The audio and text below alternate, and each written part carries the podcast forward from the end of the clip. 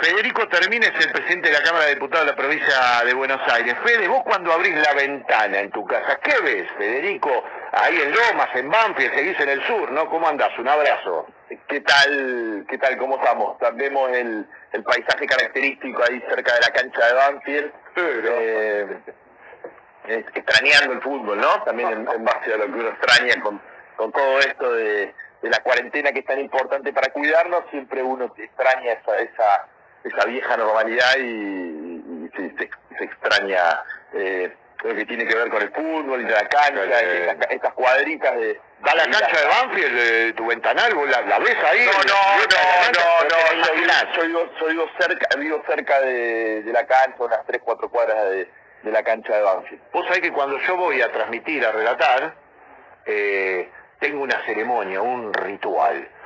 Generalmente voy, a veces voy con algún amigo, eh, pero a mí me gusta ir en el tren, ¿viste? Me bajo en la estación, ahí veo los, los murales de Cortázar, de Santo, me quedo un rato el Colorado de Ángel, me quedo un rato sentado, ¿viste? Voy temprano y voy caminando por esas callecitas para desembarcar en la cancha, viste que te esperan, Peña y Arenales, y vas caminando por esas callecitas de adoquines, eh, con adoquines. bajas.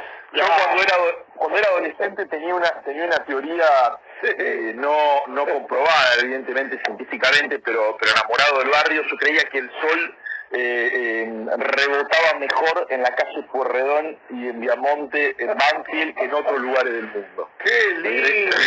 Mirá vos, ¡Qué bueno! Sí, el sol es hermoso. Esas copas de árboles que se juntan allá arriba de las calles, ¿viste? De tan frondosas que son, que como, que le dan un, arman una especie de techo y las casitas bajas. Siempre paro en algún bolichón ahí cercano y, y después de- desfilo para la cancha. ¡Qué lindo, va! Ya volveremos. Ya volveremos. También volveremos. Y seremos sillones, sí, dijo uno, dijo un tapicero. Escúchame, ¿tu vieja sigue dando clases en escuelas para, para ciegos, tu mamá Alicia? Fede. Bueno, es- está jubilada, ella era la directora de la escuela 506 de, de, de chicos ciegos de Lanús. Qué, Eh, qué, qué experiencia, ¿eh? Sí, me, me, me- me emociona que me preguntes porque una, una, una gran militante de, de los derechos de, de- de la igualdad, digamos, Claro. de, chico crecí escuchándola eh, eh, lidiar con, con las injusticias porque ella, una, una escuela de, de- chicos ciegos y muy humildes, y era una, una, una doble desigualdad an- ante el mundo. Me acuerdo de mamá plantear esta, esta cuestión y que puedan tener eh, oportunidades, y, la verdad una, gran militante que está jubilada de, de- del cargo de la, del- de la dirección, pero es una gran militante de, de- de la escuela y sobre todo de, de- de las personas con que, sufren algún tipo de, de discapacidad. Qué, qué bueno, Fede, mandale nuestro gran abrazo eh, a mamá Alicia. Eh, Bueno, muchas gracias. Federico Otervín, que es militante político del sur, de la zona de Loma, de Banfield, hincha del taladro, presidente de la Cámara de Diputados de la provincia de Buenos Aires. ¿Te gusta el Archu Sanguinetti para sustituir al emperador? ¿A Julio Sí. La verdad que sí, porque eh, bueno es nuestro nuestro nuestro último gran capitán, eh, se- se recorta como uno de los ídolos de, de- de la institución. eh, hace muchísimo tiempo que, que, que el Archo está vinculado al club y, y era como un paso medio natural que había que dar. eh, que, que el Archo sea el, el- el técnico me parece que, es- que tiene una oportunidad muy muy importante y, y estaba medio cantado en la previa que, que el día que Julio no sea eh, el Archu lo iba a, a suceder y bueno, la verdad que estoy convencido que lo va a hacer muy pero muy bien. Escúchame, ahí viene Calderaro con, la- con las preguntas más parlamentarias, políticas. Una más te voy a hacer, que, Ah, que no, sabe. yo- déjame hablar como vos, yo de política no sé nada. que-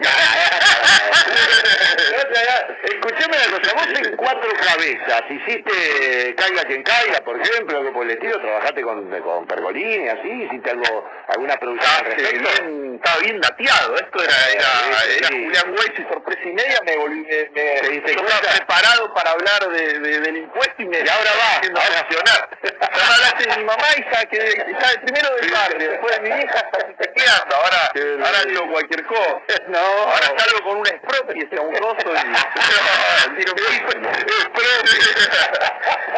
Ya estoy emocionado.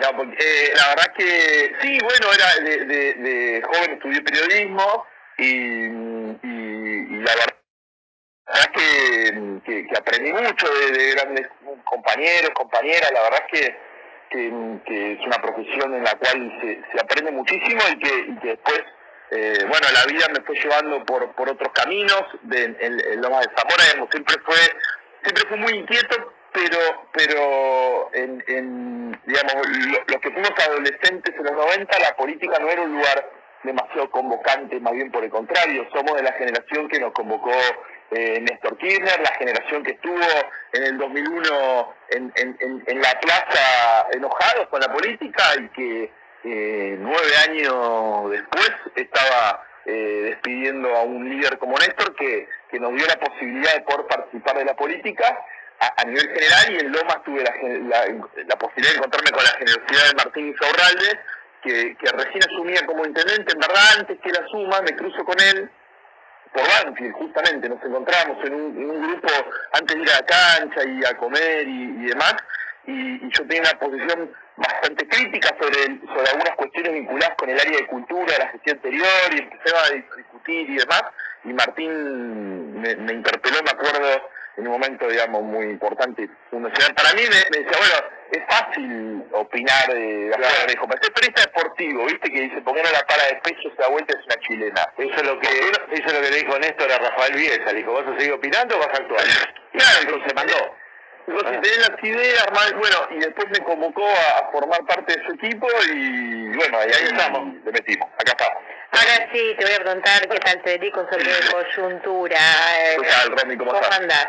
Necesita recaudar la provincia, ¿no? Hay un fondo de emergencia COVID-19 planteado y los bancos podrían pagar una alícuota mayor de ingresos brutos, decisión que apoyo fervientemente, entre otros grupos que podrían pagarla. ¿Cómo viene ese proyecto?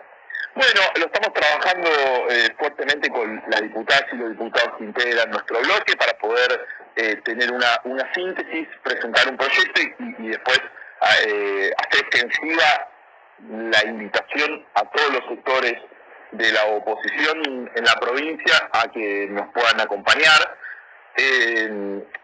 me parece que digamos la pandemia lo que vino a hacer es poner de manifiesto desigualdades ya existentes, lo que pasa es que lo hace con, mucha violencia y con, mucha fuerza.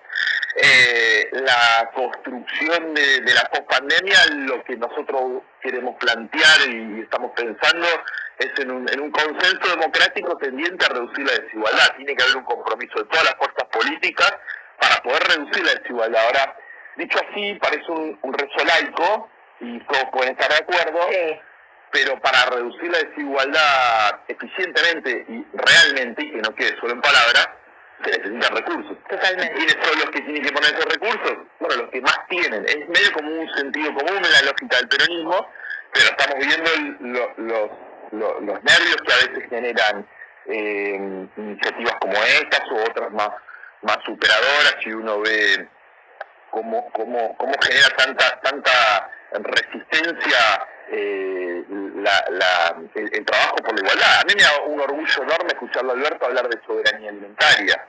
Bueno, digo, y, para que eso para que eso suceda, eh, eh, el, Estado tiene que actuar, porque el mercado no lo da. El mercado lo que hace por su cuenta es subir el precio de los alimentos, no garantiza que la gente se pueda alimentar bien. Acá venimos nosotros de cuatro años de Macri y de Vidal, donde entre otras cosas fracasaron enormemente, chamullos históricos, económicos, de, nuevamente fracasaron, ¿no? De la mano invisible del mercado, de la teoría del derrame, todas cuestiones que, que una vez más demostraron que son absolutamente falsas. Y en ese sentido, ante una circunstancia tan grave como vive el mundo con el coronavirus y en la provincia de Buenos donde Axel está haciendo un trabajo titánico, la verdad que Axel asumió lleno de expectativa, de sueño en diciembre de, 2019 que parece diciembre del 84, es decir, hace miles de años ya, eh, con un montón de ideas de la producción, de levantar a las pymes. Bueno, hoy está abocado al sistema sanitario, a es un sistema sanitario que viene muy golpeado y hace falta recursos. Entonces, en ese sentido, lo que nosotros planteamos es los recursos los pueden poner aquellos sectores los que más tienen. Rápidamente se identifican los bancos porque han tenido ganancias extraordinarias en los últimos años y tienen la posibilidad de pagar un poquito más durante un tiempo limitado. No, ahí quiero plantear el carácter hasta extraordinario que estamos promoviendo. Nosotros estamos planteando un fondo específico para enfrentar el coronavirus, un fondo asignado al Ministerio de Salud de la provincia de Buenos Aires para que pueda eh, continuar con las compras de equipamiento, con las obras de infraestructura. Digamos, se construyeron 10 hospitales específicos en el conurbano bonaerense contra el coronavirus.